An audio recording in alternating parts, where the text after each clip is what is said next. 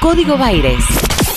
Continuamos en este recorrido cuando pasaron 32 minutos de las 9 de la mañana. Le vamos a dar la bienvenida a Raúl Timemar, consultor político, analista, que gentilmente nos atiende en esta mañana. Raúl, un placer escucharte. Maxi Pérez y Pilar Copa, te saludamos desde acá. ¿Qué tal? ¿Cómo están? Pilar, Maxi, muy buenos días. A punto de largarse una tormenta en la ciudad de Buenos Aires. Bueno, nos la mandás para la ciudad de La Plata en un ratito, entonces me parece, pues acá estamos también al borde. Raúl, un fin de semana eh, movidito para el análisis político, digo, sobre todo por lo de lo del sábado, ¿no? Esta manifestación que tuvo un poco organizado, un poco de espontáneo. ¿Qué es lo que viste del sábado?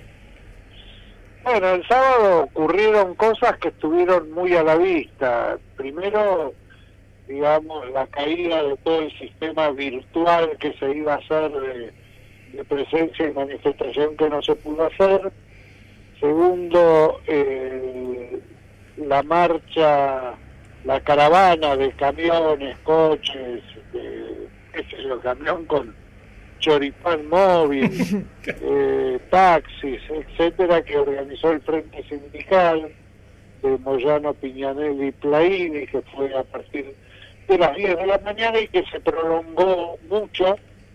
Después habla Alberto Fernández y termina de hablar Alberto Fernández y una cantidad de gente muy grande en la ciudad de Buenos Aires por lo menos, que sale a la calle a caminar simplemente, con hijos prudentemente pero sale a caminar, que es una manera de, sin precedentes, manifestarse pacíficamente, etcétera. El momento particular fue, mira, en el último mes, la imagen positiva de Alberto Fernández se había deteriorado, ya venía cayendo desde aquel famoso 82 puntos de la segunda semana de abril, digamos, pero el último mes fue más acentuado Tal es así que quedó por debajo de Horacio Rodríguez Larreta. Eh, en un momento en que el gobierno no estaba vendiendo a futuro, digamos, había generado pocas expectativas respecto a cómo vamos a salir de esta pandemia y en el caso de que salgamos o no salgamos, cómo se va a hacer la reconstrucción económica y del tejido social del país. Ahí eh, la CGT eh, tuvo, le brindó un, lugar realmente importante para que pueda hablar y dirigirse a la población.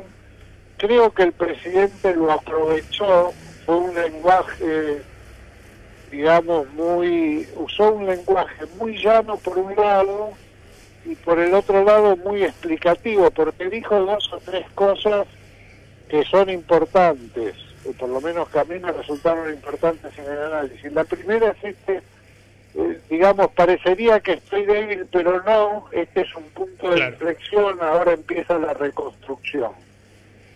Esa es, es una frase muy importante. La otra que dijo es vamos a convocar a los mejores, porque la reconstrucción se va a hacer con todos.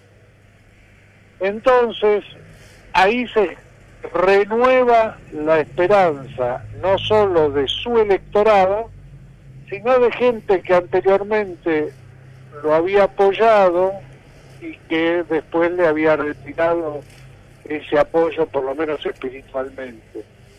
El tema es que dicho esto, en los próximos días, una semana, diez días, tiene que haber anuncios o tiene que haber toma de decisiones que avalen ese discurso, porque si no se desinfla el discurso y es peor que no haberlo dicho. A ver, Raúl, dos, los dos ejes serían, bueno, anuncié que vamos a comenzar la reconstrucción, ahora tengo que contarles cómo y con quién o con quiénes.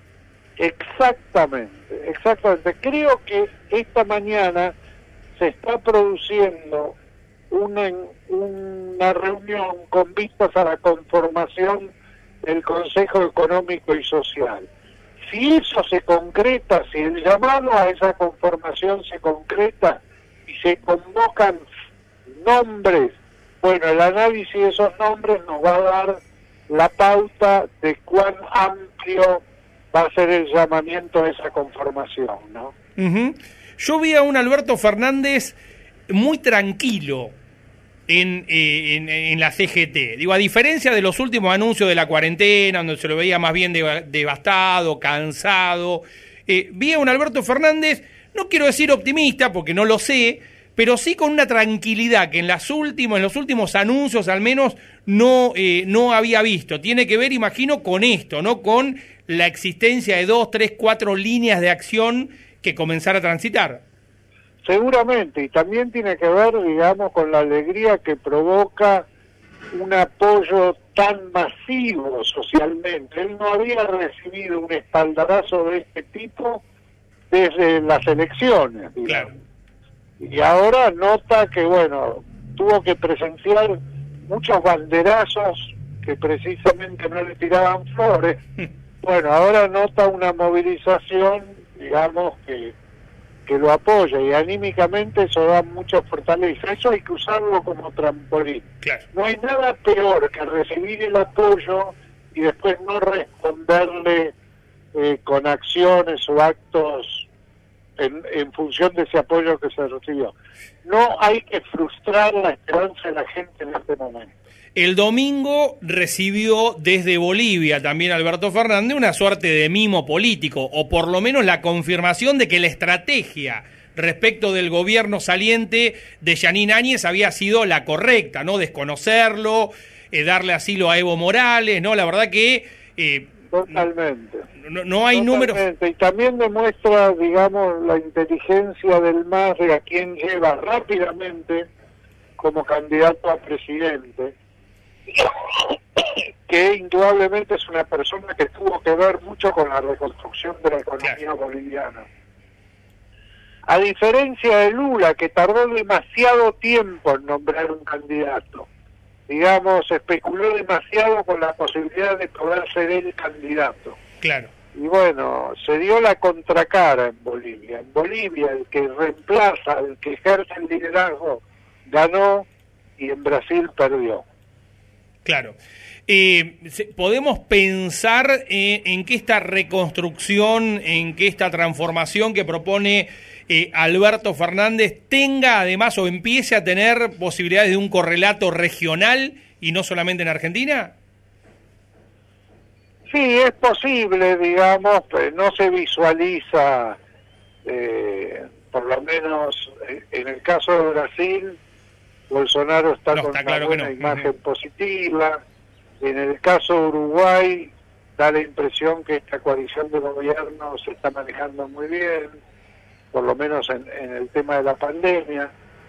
Chile es, es posible que, en las próximas elecciones gane el socialismo, pero bueno, no tampoco hay es, es una situación donde en general las la pandemia y el golpe.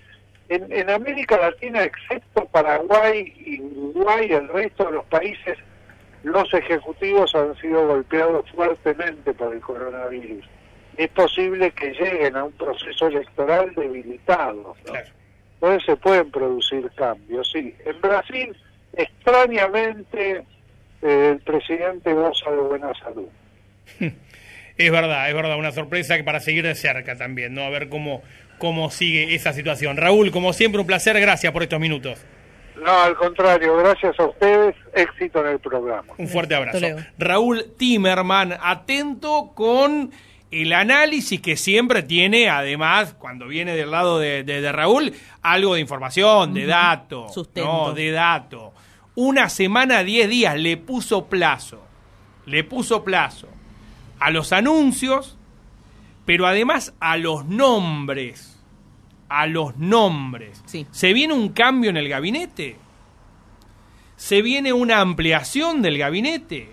¿Se viene la conformación de alguna entidad? Por ejemplo, el Consejo Económico y Social, que podría servir como asesoramiento o sumarse, plegarse a alguna tarea del Ejecutivo. Sí.